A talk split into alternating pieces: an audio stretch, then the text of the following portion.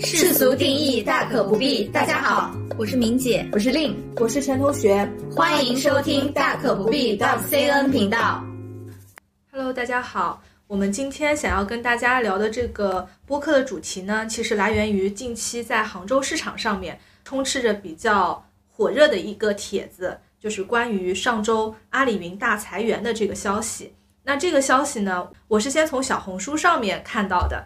那小红书上面也充斥着各种的小道消息啊，从最初传言的裁员百分之二十，到后面呢，各大公众号的大 V 也在忙着分析这个事件的背景和影响。后面到不得不阿里自己出来发言澄清，说这一次的人员优化呢，比例在百分之七左右，属于一个正常的范畴。那其实我们也知道，阿里裁员这个已经不算是一个新闻了，从去年开始就有这样一类的传言。那今天呢，我们也是想来跟大家一起聊一聊，在这样的大背景之下，我们整体经济可能没有像之前这么高速发展了。包括一些大厂也开始有一些人员调整或者优化的一些政策出来的情况下，我们作为小小的打工人应该做些什么，或者说我们应该如何在这样的大环境下面提升自己的职场核心竞争力，让自己成为不被淘去的那一粒小沙子。那我这边呢也是去看了一下整体的数据啊，阿里这个裁员其实是从二二年开始，它就有这样的一个趋势了。我们从财报上面可以看到，在二三年一季度末的时候，阿里员工总人数是二十三点五万人。这个数据真的是不查不知道，一查吓一跳。我从真的没想到，真的是这么对这么多人，这么庞大的一个机构。那它相较于二二年年末呢，它的总人数是二十三点九万人，也就是说一个季度的时间它减少了四千人。那我们来对比一下去年同期，也就是二二年一季度末。阿里员工的总人数是二十五点五万人，所以相当于来说，一年的时间它减少了将近两万人这样的一个人数。这个人数我觉得还是特别可怕的啊，因为像我司总共人数也才两万多人，这么减掉了一个你司，对，感觉减掉了一个我司，这么多人到底去哪了？那同样除了阿里之外，其实身为大厂的腾讯，它其实雇员也是在减少的。也主要发生在二二年，它在二三年一季度报的时候呢，腾讯员工的总人数是十点六万人，二二年同期是十一点六万人，减少了一年的时间，减少了将近一万人。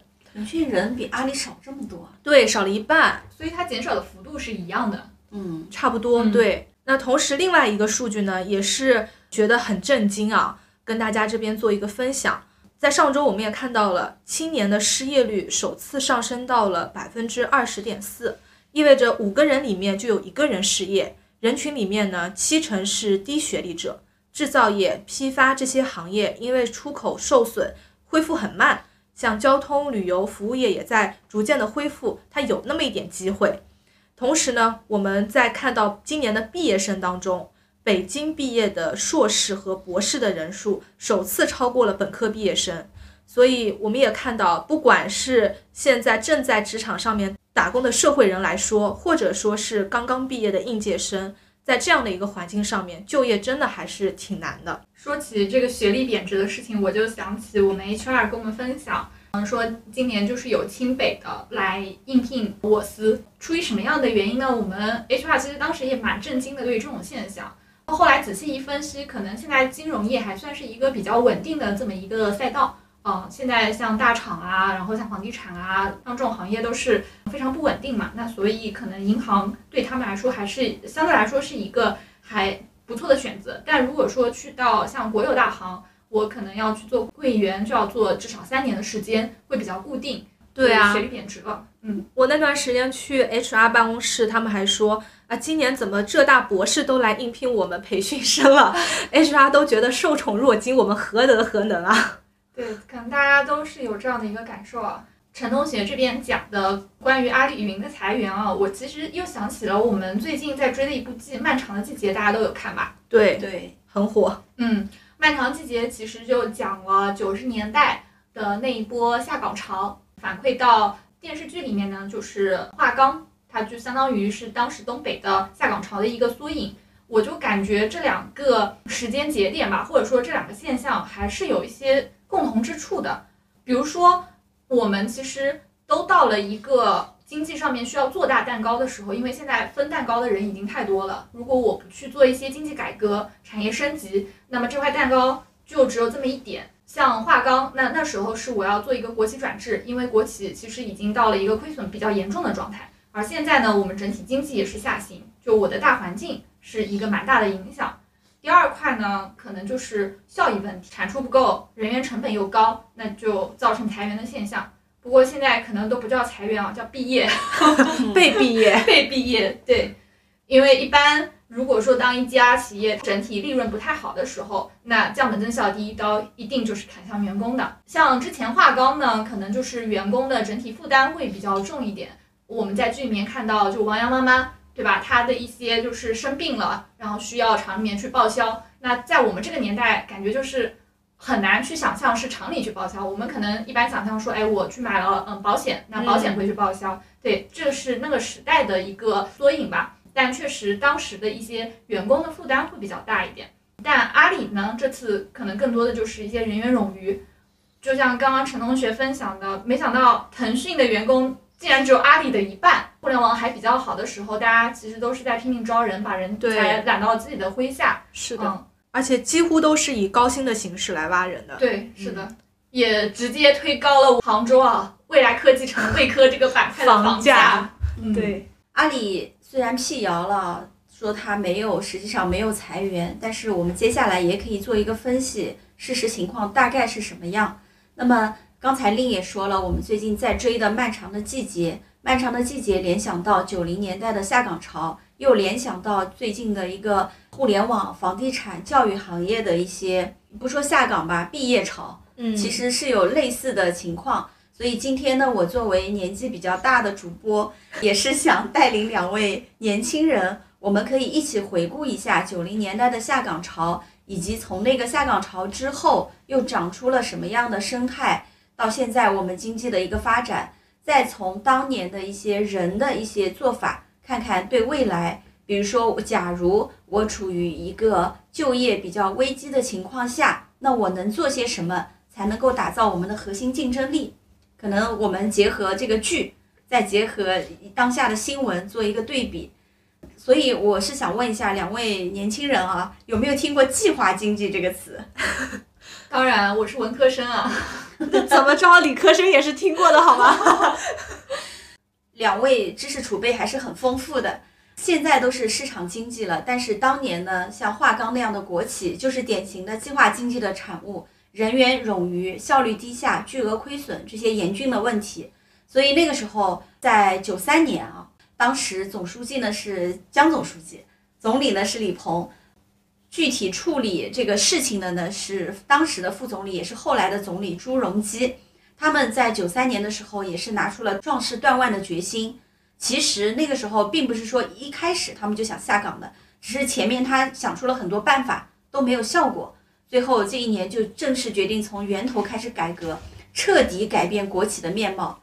那么具体举措是什么呢？他就国家只抓少数的重量级的大型国有企业。那更多的中小型国有企业就让他们进行改制、清算、重组，这个过程在后面看就是我们国家逐渐从计划经济转向市场经济的过程啊。那么从历史的发展来看，两位对这次的改革评价是怎么样的？其实说到这个九七年的改革开放，那个时候我应该算刚刚开始记事吧。印象比较深刻的就是家里的大人好像纷纷从国有大厂主动或者被动的来到了私营企业、私营工厂。而国有大厂呢，就渐渐变成了一个地名。比如说，我们经常那边我们家那边会说起的，哎，新建的某某小学在哪里呀？大人就会说，就在原先棉纺厂的位置，就感觉很有时代感。那从改革开放来讲的话，我觉得毋庸置疑，它肯定是刺激了经济快速发展的。最早像小学班里面，如果有同学的家长。他是开着桑塔纳来接送上下学的话，那绝对是学校里面的明星。嗯，但是到现在，你看大城市都出现了停车难的问题，所以我觉得从这个经济上面来讲，从家庭的收入、家庭的富足程度来讲，我们肯定是很幸运的一代。我们见证了国家快速的一个发展，而且在国际上面的话语权也越来越大了，让我们成长为很自信、很有民族自豪感的一代人。对，所以从数据上也能体现，我们整一个到二零零一年，我们整个 GDP 就突破了十万亿，包括像陈同学刚刚讲的一些感受，其实都能体现出当时做的那个壮士断腕的那个决心是没有错的。那从宏观来讲，是极大的增强了我们的一个经济活力。因为客观来说啊，当年许多国企其实，特别是像一些地方的中小型的国企，经营状况是非常差的，呃，年年亏损啊，然后常年都是靠一些财政拨款啊、银行贷款去勉强维持的，已经成为了国家的一个严重的一个负担。那我这边也去查询了一个数据啊，有一本书叫做《国有企业改革实录》，那这个当中呢会有一段数据。到一九九七年，国有独立核算的工业企业中，亏损的企业，它的亏损额达到了八百三十一亿元，比一九八七年上升了十二倍。那我们要知道，那个是一九九七年的八百三十亿，盈亏相抵后实现的利润只有四百二十八亿，那比一九八七年是下降了百分之四十二。那国家面对的就是这么一个大面积的国企陷入困难的这么一个现状。那还有一个数据叫什么呢？一九九六年，国企亏损是达到了一个前所未有的程度。那预算内国有企业的净销售利润率降低到了历史最低点。像国有企业，它的破产已经有六千两百三十二家，超过了过去九年的一个总和。所以我们可以看到，那时候的国企都是靠着政府的输血才勉强的能够维持下去。但就是亏损是也是越来越严重的，也正是因为这样的一个情况，才有了后来的一个国企改革。那我们这是整体的一个数据，从区域来看，当然受伤非常严重的就是我们的老工业基地东北了。就像我们漫长的季节里面呈现出来的那样，像在东北有百分之六十到七十的国企都改制、都重组破产了。嗯，对于当地的民生影响很大。除了漫长的季节，其实还有很多比较经典的影视作品都反映了那个时代的一个现状。就像我们之前有看过的《白日焰火》，还有是那个《无证之罪》，这两个也是描写那个时候东北的一些就是罪案吧。还有一部非常有名的，也非常经典的叫《钢的琴》，嗯，也是反映了嗯那个时代那个背景下的一个故事。那么这个是从总体来看啊，嗯，历史给到了一个正面的评价。但是从个体来说，确实社会的贫富差距就是更加加速的拉开了。有一句话嘛，时代的一粒沙落到每个人身上就是就是一座城了。对于个体的伤害其实非常大，特别是那个年代作为老工业基地的东北。那这边也是有一组数据啊，嗯，从一九九八年至二零零零年期间，几乎每年有七百到九百万的工人下岗。到二零零三年，国有企业下岗总人数达到了两千八百一十八万。整一个下岗潮也会引发了巨大的一个社会问题啊，包括一些治安啊，或一些嗯社会问题等等。那这个过程当中，有人变得更加贫穷，当然也有人是吃到红利的，通过收购一些国有资产的一些股份，那他们成为私营企业主。比如说我们所知道的，像万科、TCL、娃哈哈、伊利，这些都是国企改制的一个比较正面的一个例子啊，因为他们也做大了企业，增加了税收，促进了就业。其实“下岗”这个词是出现在一九九三年，那么整个贯穿了从九三年到零零年、千禧年这个整个九零年代时间之长，影响是非常深远的。就像我们在这个漫长的季节里看到，之前一个国营大厂就是一个小社会，嗯，很多人在里面待了大半辈子，从来没有人想过要离开，大家吃喝拉撒、生儿育女，找的老婆可能也是厂里的，生的孩子也在厂里生。以厂为家，厂里有医院、有食堂、有澡堂、有幼儿园，甚至有小学，所以什么都有，基本上不需要离开厂区，他就能全满足全部的生活需求。所以像王想这样的人，在厂里和厂区宿舍生活了几十年，一直到大厦崩塌。就像我小时候，我妈工作就在隔壁的厂里，我们家就住厂隔壁的宿舍里。也是住了有十几年。对，是的，我刚才提到家里有些长辈，他就是在国有大厂下岗，后面去了民营企业工作。原先厂里面就是包吃包住，甚至有可能还能分到房。包括我前段时间去杭钢参观他们的厂史馆，那他这个厂史馆呢，我才知道原先整个半山都是杭钢的片区。是的，那真的是一个很庞大的，就是刚才明姐说的小社会，大家都生活在里面。这样其实也就造成了国有企业的负担非常重。当然，这是站在企业的角度来说，对于员工来说，能有这样的一份工作，他能兜底，他能实现终身雇佣制，其实幸福指数还是比较高的，不像我们现在这么焦虑，对，也不需要担心买房的事情。其实像我小时候，我爷爷他也是这种国有厂的。那我奶奶其实不是嗯厂里的职工，但是她去生病开刀，厂里也是可以去报销费用的。所以整体福利制度还是非常完善的，体现社会主义优越性，就是大家一起穷。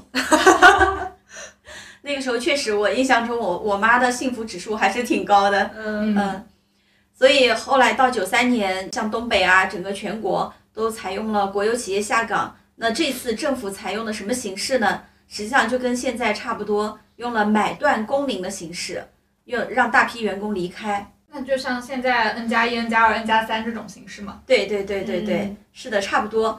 但是跟现在的毕业的这些同学不同啊，当年这些下岗工人，他们其实几乎没有脱离集体自谋生路的经验和勇气，所以在这次被买断工龄之后，他们就等于是被妥妥的牺牲了。在后来的历史书上，包括令也说了，后来中国经济快速发展，其中肯定有这场国企改革的重要功劳。嗯，正是这场国企改革，真正让中国这艘巨轮转变了航道，让我们走上了有中国特色的社会主义道路，也是大家能够享受到今天的幸福生活。但是对那批下岗工人呢，对他们的家庭的牺牲来说呢，实际上他们的个体的命运转变和不幸，我们在今天看起来也是要报以感恩和同情的。确实，在当时的话，东北的经济在下岗之前啊，在国企改制之前，可能还是非常发达的，可能优于我们南方城市。但是在改革之后的话，到现在为止，我们可以回过头去看，其实南北方的这个经济发展程度还是差异性蛮大的。虽然说整个社会好像发生了一个巨变，但是还是有些区域、有些行业是起来了，只不过我们的普通的老百姓被牺牲了。对，嗯，我这次去西藏的时候，就有碰到一个东北的人在西藏打工。那他就是开滴滴车，问他为什么要嗯不远千里来到西藏，因为他当时其实已经五十多岁了，就是一个女的。那按照正常的年龄，她其实已经退退休了的阶段。对对对对，他就说，因为在他的老家。他老家是在辽宁阜新，在他老家退休工资非常低，只有一千多块钱。但是她跟她老公两个人去嗯西藏那边打工，每个月可能可以净赚两三万。哦，嗯，所以当时东北也是算被牺牲掉的共和国的长子。那么我们再回到当下吧，回到从九零年代啊，我们回到当下阿里裁员的这个整个的形势吧。首先我们可以看到，三月二十八日，阿里巴巴启动了一加六加 N 的这么一个组织变革，那成立了六大集团公司，分别是云智能、淘天、本地生活、菜鸟、国际数字商业、大文娱集团。主要目的就是为了让组织更加敏捷，然后让整个决策链路是更加短平快一些。那么到了五月十八日呢，阿里系分拆融资全线启动，集团也宣布，如果说进展顺利的话，阿里云将在未来的十二月内从阿里集团完全分拆独立上市。像菜鸟、盒马也是要启动上市的计划。实际上，架构的变革啊，就意味着人员的调整，这个是毫无疑问的，简直是一把名牌。我在看到这个新闻之后呢，也是马上去采访了一下我目前还在阿里任职的高中同学，他们目前的一个真实的感受啊。其实用他的话来说，就是瑟瑟发抖。其实说实话，这一次的裁员，包括人员的变革，动作还是比较快的。他身边有一些部门或者说是团队吧，是整体被裁撤掉的。如果是整体部门或者团队被裁撤，那主要的原因就是它的职能上面是有重复性的。那在组织变革之后呢，他就觉得不需要这些人了。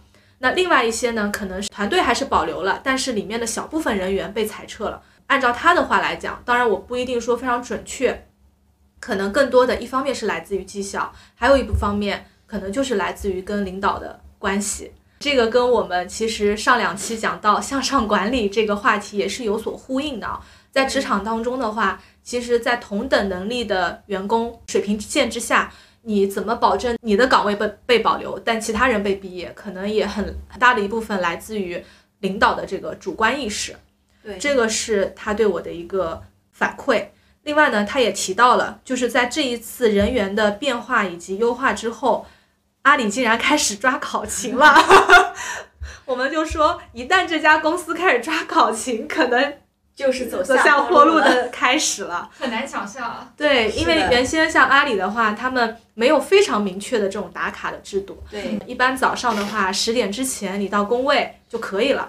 但是他说现在的话，竟然开始九点半就要在工位开始打卡了。嗯，那我再来读一下阿里的它的一个辟谣宣言啊。阿里他们说他们的招聘正在进行当中，他们还想再招一万五千个人，其中校招会超过三千个人。就一边在招，一边在裁，用新员工去替代老员工的这种做法，其实也是蛮常见的。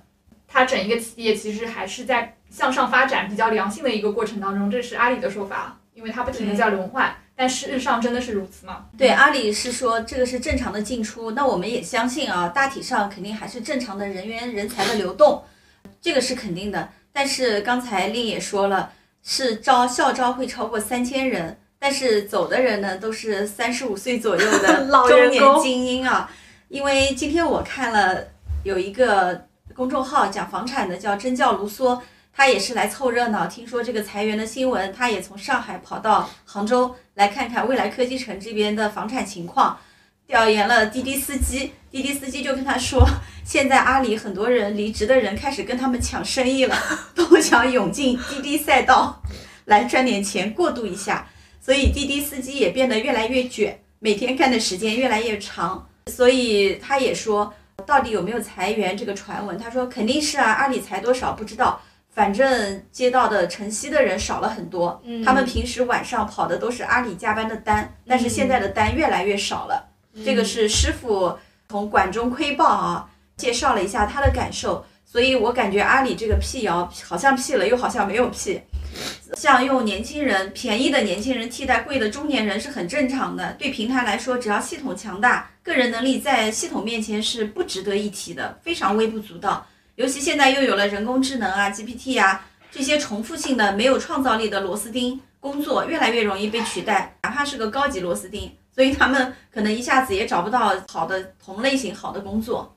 没错，像这次阿里的裁员，我是觉得真的还蛮残酷的。特别是像原先他们三十五岁左右啊，原先都是年入百万，还个按揭都可以还个两三万这样的一个生活水平，然后家里都是全职太太，可能养了两三个小孩儿。你说如果一下子被裁员了之后，他真的没有办法再找到这么高薪的一个收入去去支撑他的这个生活开销。所以像去年很明显的一点，二手房中介传递来的一个消息就是，魏科的房价其实跌了蛮多的。对，从去年就开始了。对，挂牌的多，成交的少。是的，嗯，好的，那我们从啊漫长的季节里面走出来啊，从阿里的裁员的故事走出来，谣言里走出来，我们再看一下今天我们定义的主题，到底我们职场核心竞争力是什么？有没有永远不会下岗的好行业、好岗位？那我们这里对于好的定义呢，主要是收入高、发展好、工作体面等等啊，这个好的定义还蛮高的。蛮高是的的是吧？嗯，所以如果有这样的岗位，那么我们作为个体怎么获得这样的机会？因为从历史来看，新陈代谢是必然的，跟不上的人肯定是往会往下沉的。比如说化钢的下岗潮，九十年代，我记得那个时候我刚上大学，我是九二年上的大学，九六年毕业参加工作，所以我基本上跟他们的下岗潮是同一个年代的。但是从今天来看，我的发展还是好的。所以我还记得当时的一些九零年代的一些场景，所以今天也可以跟两位主播来复盘一下，重走一下九十年代。设想，假如是你们啊，现在的年纪，你们现在在化钢工作，会怎么选择？但想想也蛮残酷的，因为你是那个年代的年轻人，又是重复了阿里这个道路，我用年轻人去代替老人，老人永远被下沉。我觉得不完全是这样，老人不是没有机会的，所以我们今天的目的是为了给老人一个 解题方案。两位已经三十左右了，也是化钢工人。当时呢，东北实际上是不比南方差的，甚至比南方好，因为他们是共和国长子，所以全国一盘棋的情况下呢，东西部差距不大，南北差距也不大，反倒是城乡差距比较大。东北作为老的工业区是非常厉害的。这个时候，第一个趋势出现了。一九九二年，又是一个春天，有一位老人在中国的南海边写下诗篇。他写完诗篇以后，深圳就开始向全国大面积招人。假设你大学毕业分配到化钢工作，当时已经下岗了或者面临下岗，你去不去？我觉得作为一个大学生，我还是愿意去尝试更多的机会的。而且大学生在那个年代是很稀缺的一个学历资源，所以如果去深圳有更好发展的机会，那我肯定还是愿意去的。特别是像以前美国淘金梦，不也是大家都冲着那个梦想、冲着那个希望去的嘛？我觉得当时可能深圳也是代表着这样的一个希望。确实，我觉得希望还是蛮重要的。当你在这个地方，你可能你都没有什么发展的前景，你一眼都已经看不到未来。但这个时候有一个机会，有一个地方可以提供这样的一个岗位，能让你去有一个更好的发展，那我肯定还是愿意去做这样的一个抉择。尽管它会背井离乡，但但我觉得可能未来的发展会更重要一些。当时是我印象中，我小时候还没读大学的时候，有一个比我高两届的邻居哥哥，他就是跑去了深圳，后来混的也还不错。嗯，我们家里很多像厂里面的啊，年纪大一点的，他们就不肯去，觉得可能还是比较担忧一些恐惧吧，未知的恐惧。所以当时呢，我印象中虽然很多工人在下岗，但是大学生的就业形势还是比较一片大好的。就像现在用年轻人代替中年人，因为随着科技的发展、工业化进程，受教育的人替代了没受过教育的人。不过跟现在实际上还是有一些不同的。现在呢，实实际上是新的大学生代替了老的受过教育的人，对，跟过去还是不一样。所以那个时候我们大学生找工作完全不成问题。这个时候第二个趋势又出现了。前提是大学生找工作不成问题。当时国家又办了很多社会大学，包括夜校、函授。毕业以后呢，这个学历是被用人单位认可的，跟我们正规大教育的大学生是一模一样的，找工作也一视同仁。你看我们现在总理的学历，就能看到当年的窥见一斑啊。所以当时你已经下岗了，你去不去上夜校跟函授？主要会看这个函授能不能给我工作上面带来一些助力吧。不过当时我妈是自己去读了函授大学的，而且还催着我爸去读。嗯，我妈按照当年的回忆来讲，就是那个时候我已经出生了嘛，但我还小，她就说先会把我哄睡着，然后晚上自己再看书备考。她对这个学历，一方面她对大学是很向往的，第二方面她也觉得高中学历在未来肯定是没有竞争力的，所以她也自己去自发的去做了这个选择。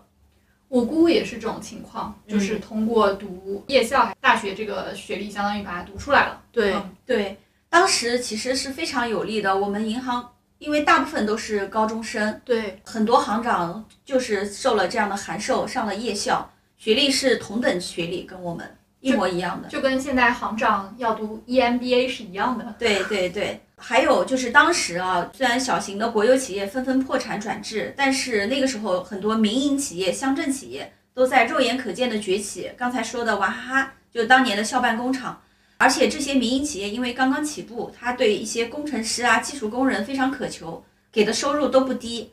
那么像我爸就是老六十年代大学生啊，他是个机械工程师。当时我爸他们厂效益就不太好，后来江苏的一些民企就给我爸去做技术指导。一个月也有毛两千块钱，那么当时我们工行的老员工一个月工资也就一千不到，所以两千块已经属于高薪了。所以第三个趋势也出现了啊，如果你是一个化钢的技术工人或者是大学生，你会不会转到去民营企业？那肯定吧，我认为这是不得不去啊，这个为了生活我也得去啊，当然会去啊，毕竟钱还是多的嘛，向着钱也要去是吗？对，是的。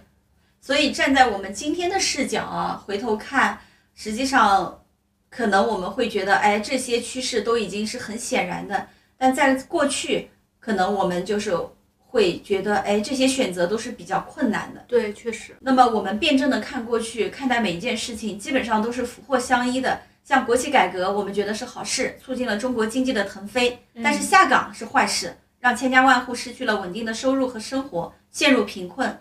其实，在这个过程中，还有很多机会是完全能够改变命运的，甚至把生活变得更好。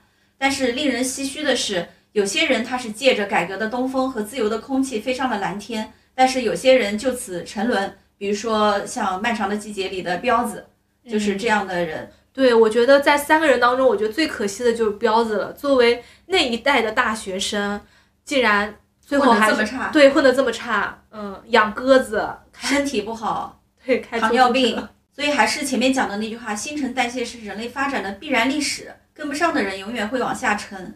这个跟残不残酷没有关系，我们也可以静观这次互联网的毕业的浪潮，接下来会往哪个方向走。对，从这个角度上，确实是因为很多除了我们的一些客观因素以外，我们还是要去看一些自己主观的因素。比如说像我这次的跳槽，我其实也就不想在我现在舒适区沉沦下去，那我也会更多去为未来考虑，说我未来能不能有一个比较好的发展。嗯，提到就像我刚才跟那个同学采访，我就问他，那既然现在贵公司是这样的一个状态，你有没有提前的为自己考虑一些出路或者是退路？他对我的回复就是，到三十五岁之前先苟住，就是他其实还是相对来讲窝在这个大厂里面的这样的一个状态，就觉得现在还没有轮到自己，那就先等等看。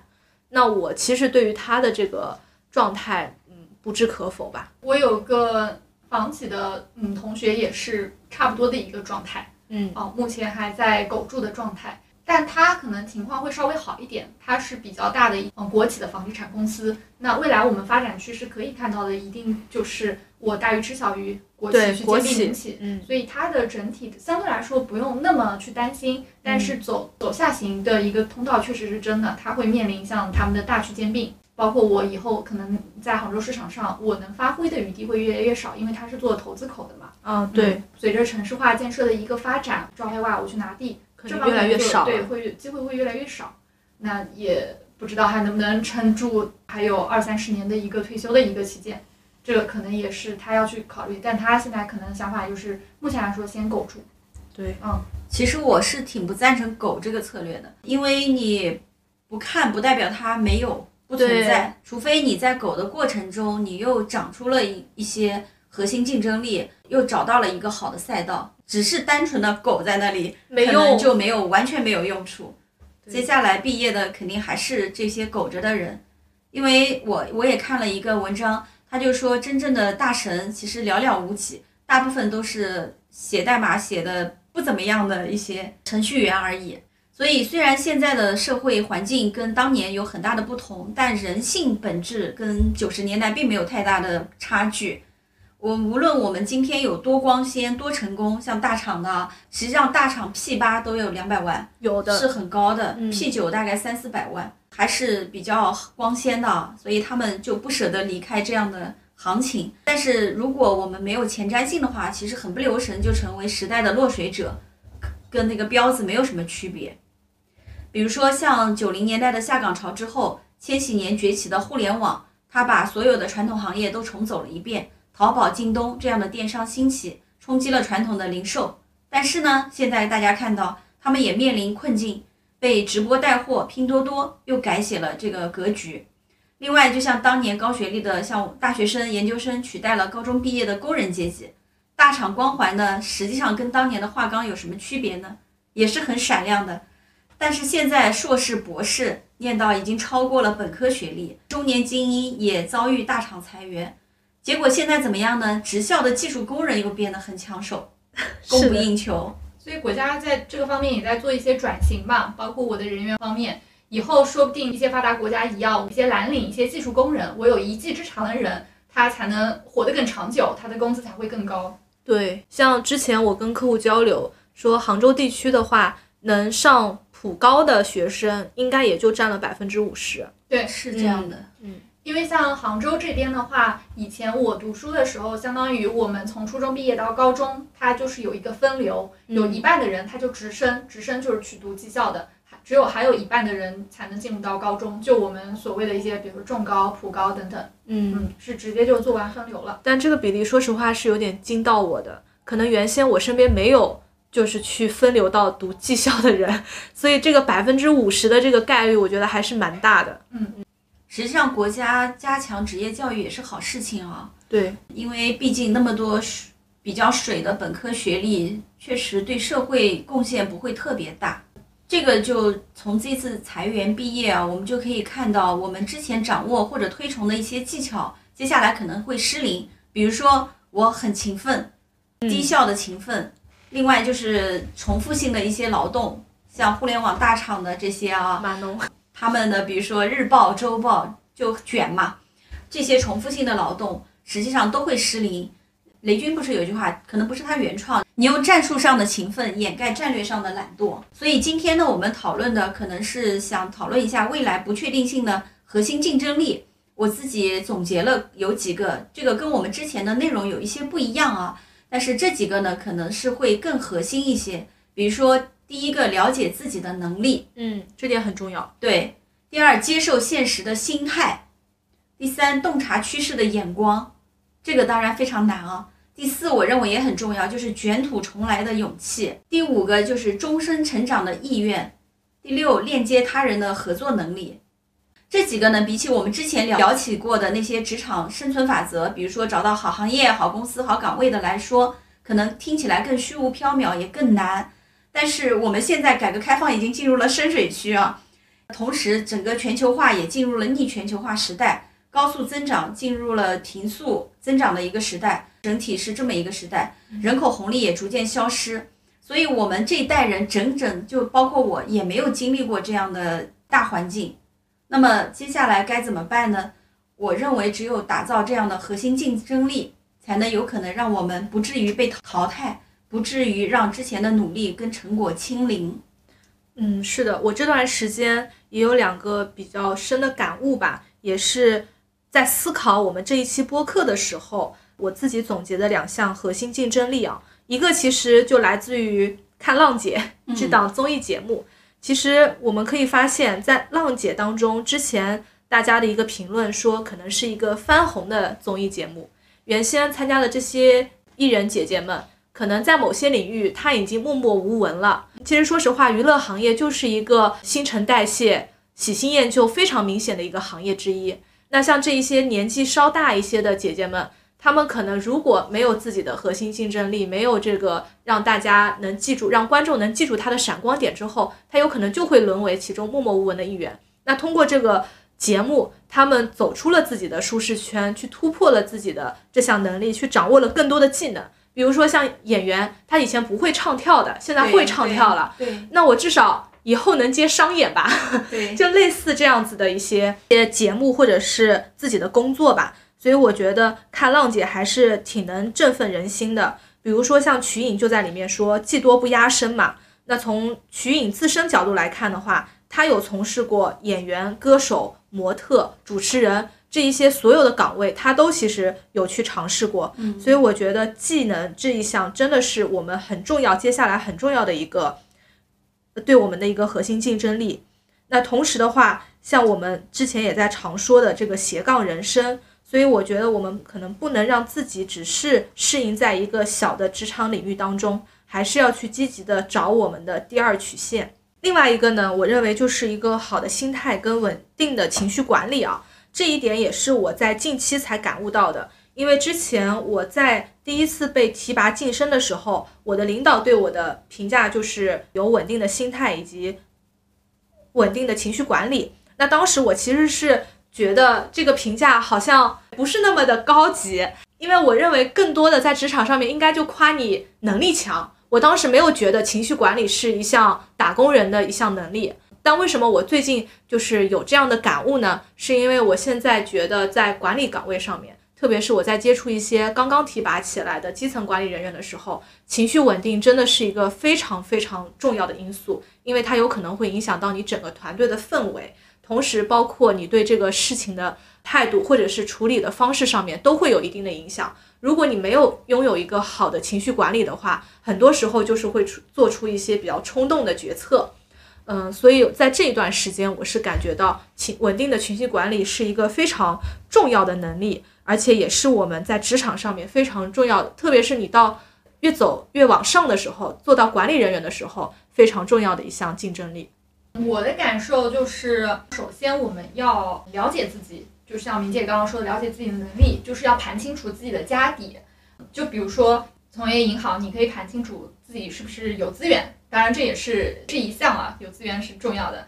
然后比如说你有没有专业，像有没有持证，有没有相应的一个从业经验。等等，这些就是你自己的家底，你有什么？这个一定要对自己有一个非常嗯全面的一个了解，包括我整体的心态啊等等。那这些其实也是自己对自我的一个评价。所以我在觉得在这个过程当中，可能我们要重新的来认识自己，从一个就是就业的角度来说，我们到底有什么。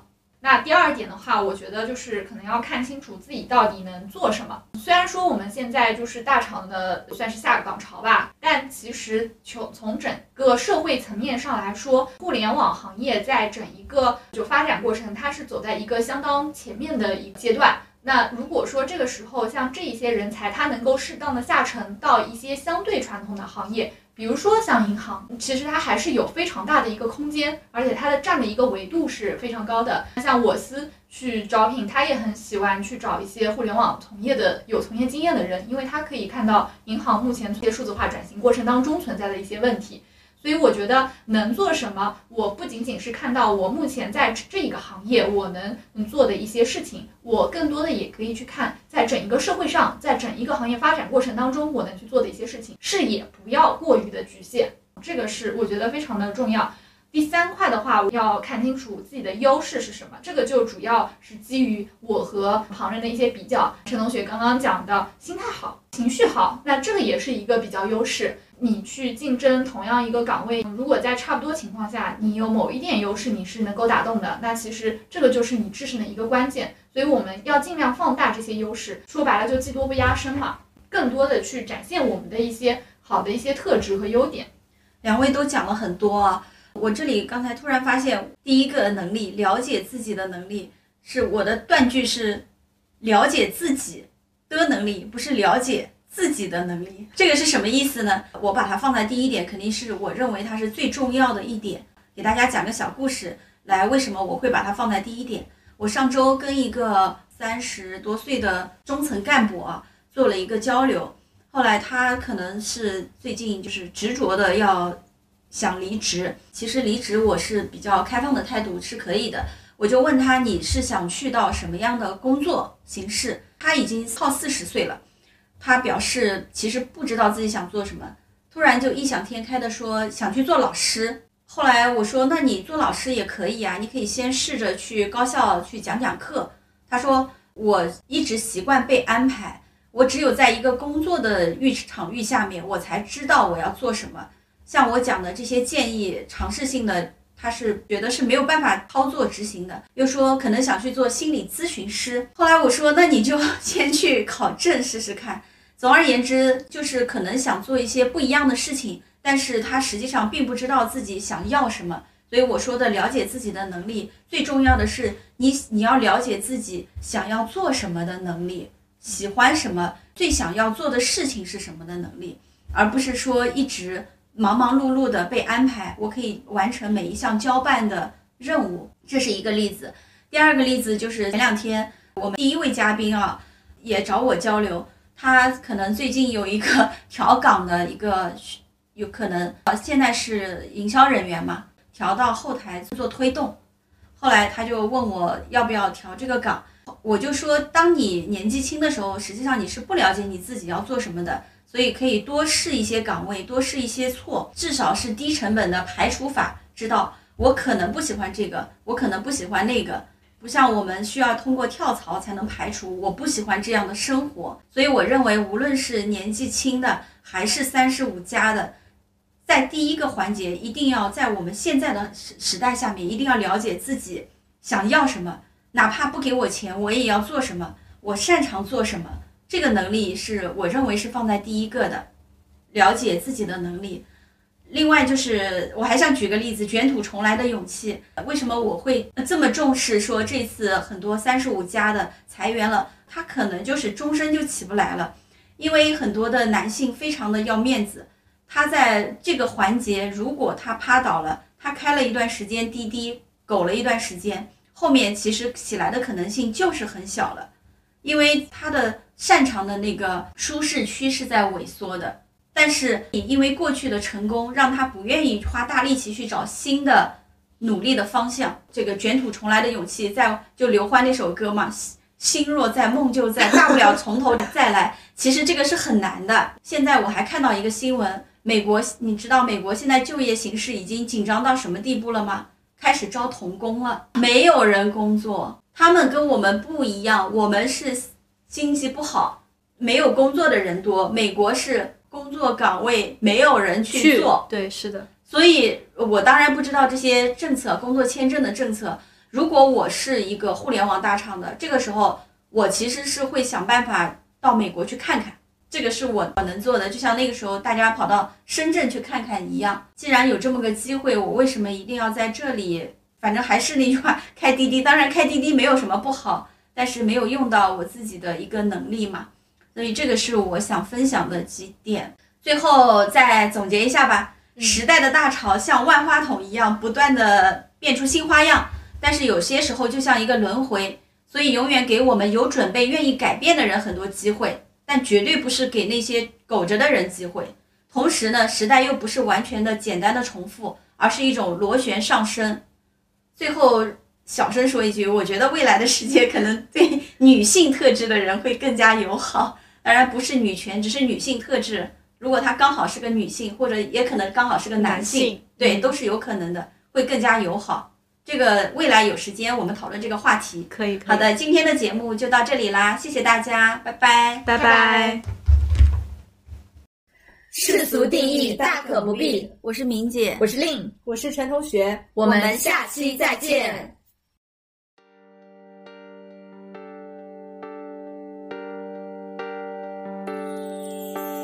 Passion is sweet, love makes weak.